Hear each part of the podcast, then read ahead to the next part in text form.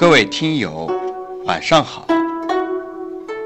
今天是二零一六年三月二十五日，星期五。我是您的朋友洪老师，欢迎您收听荔枝 FM 一九七八四一二诗词在线。今天要和您一起分享的故事是：怎一个愁字了得。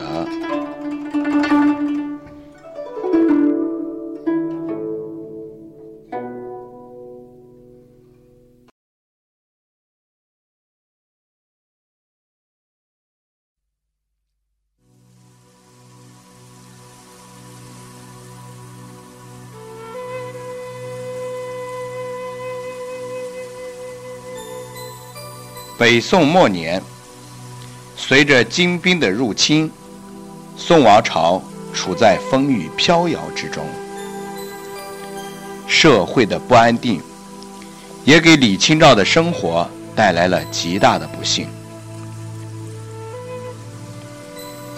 靖康之变，沉醉于幸福家庭、畅游于学术研究、文学海洋的李清照，被迫。走出书斋，踏上了流亡之路。此时，恰逢赵明诚先行健康，为母亲奔丧。李清照只身一人，带着十五车金石书画，追随丈夫南下。这些文物都是李清照与赵明诚在几十年中搜集珍藏的佳品。那上面凝结着二人的心血，记录着他们的幸福路程。李清照从老家山东出发时，把他们从十几个屋的收藏中精心挑选出来，视如生命。可是行至镇江，一伙强盗把大部分物品劫去，看着强盗。推走一车车文物，看着劫后的残局，李清照好不心痛，但却无能为力，只能眼睁睁地看着。几经周折，李清照才到达健康，与赵明诚相见。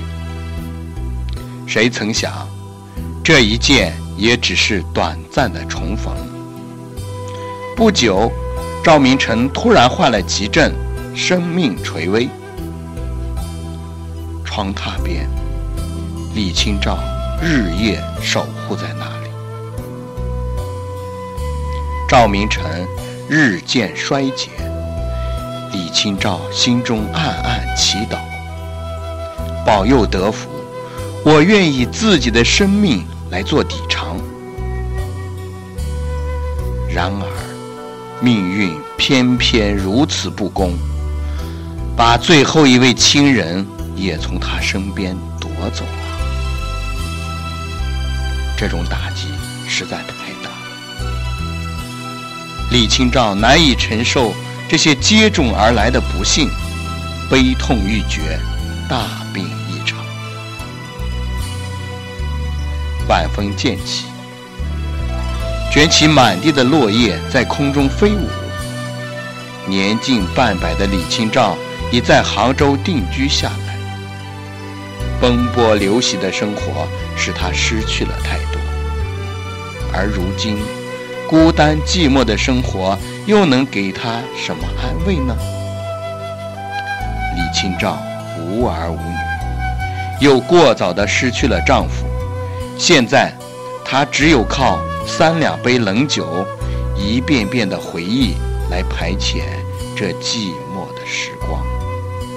这一日黄昏，天色灰暗，李清照又像往常一样，独自坐在窗前，静静的，任思绪飘到好远好远的地方。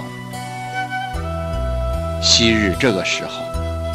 自己一定与赵明诚一同出城揽景，作词对诗，寻找佳句。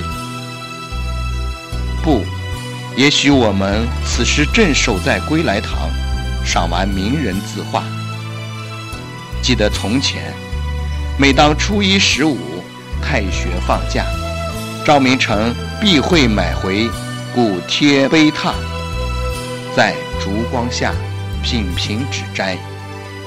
还记得那一次，赵明诚从一位隐士手中得到白居易手书的《楞严经》，便急匆匆骑马而归，与我相对掌完。他当时那狂喜不知的样子，想到这里，李清照禁不住露出笑意。天色越发暗，窗外传来雨点滴落梧桐叶上，发出单调的响声，不时还夹杂三两声大雁的哀鸣。园中的菊花。已开始凋谢，残存的花瓣在寒风中无力摇摆，再也不是那摘花的年纪，再也没有那看花的心情。慢慢的，李清照脸上的笑意变成了一丝苦笑。往日皆成过往云烟。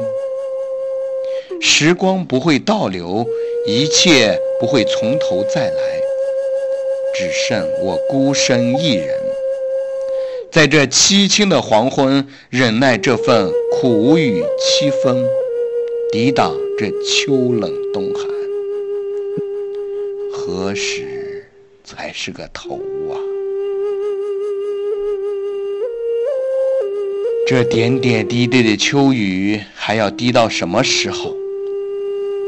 想到这里，李清照顿感酸楚，一滴冷泪流过面颊，落入面前的酒杯中。真怪，经过这么多年，我还以为自己的眼泪干了呢。也许和这一天一样吧。你看，天也在流泪呢。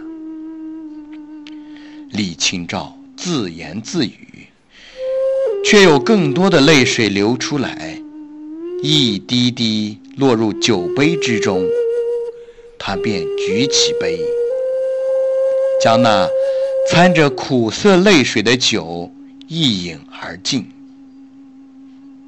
朦胧之中，李清照清瘦的身形显现在窗前，一连饮了几杯，他还觉得。手脚冰凉，可又不愿意离开窗子添件衣裳，他就一直坐在那，怕中断与赵明诚在心中的对话，又怕忆起太多的往事，令自己更加伤心。然而风不停，雨不住。半世的坎坷，半世的孤独没有尽头。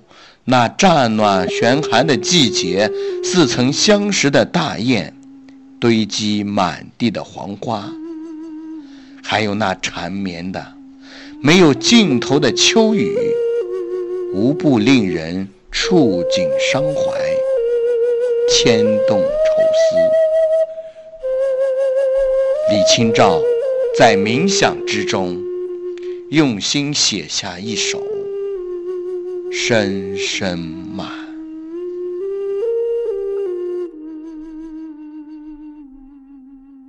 寻寻觅觅，冷冷清清，凄凄惨惨，戚戚。乍暖悬寒时候，最难将息。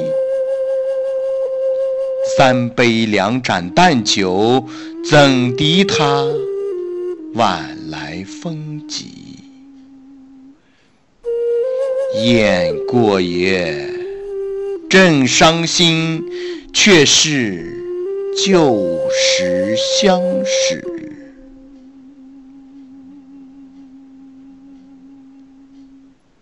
满地黄花堆积憔悴损如今有谁堪摘？守着窗儿，独自怎生得黑？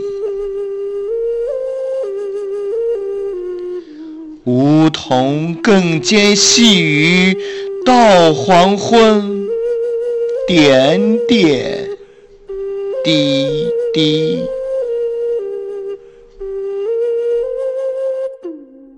这此地，怎一个愁字了得！这此地，怎一个愁字了得！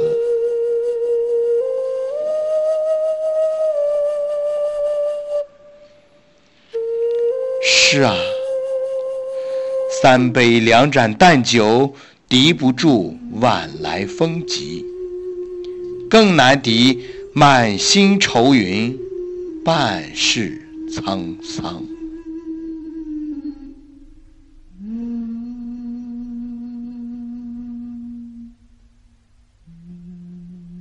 今天的故事就为您讲述到这里，感谢您的收听。欢迎您在下周一同一时间收听《宋词故事之二十》：三秋桂子，十里荷香。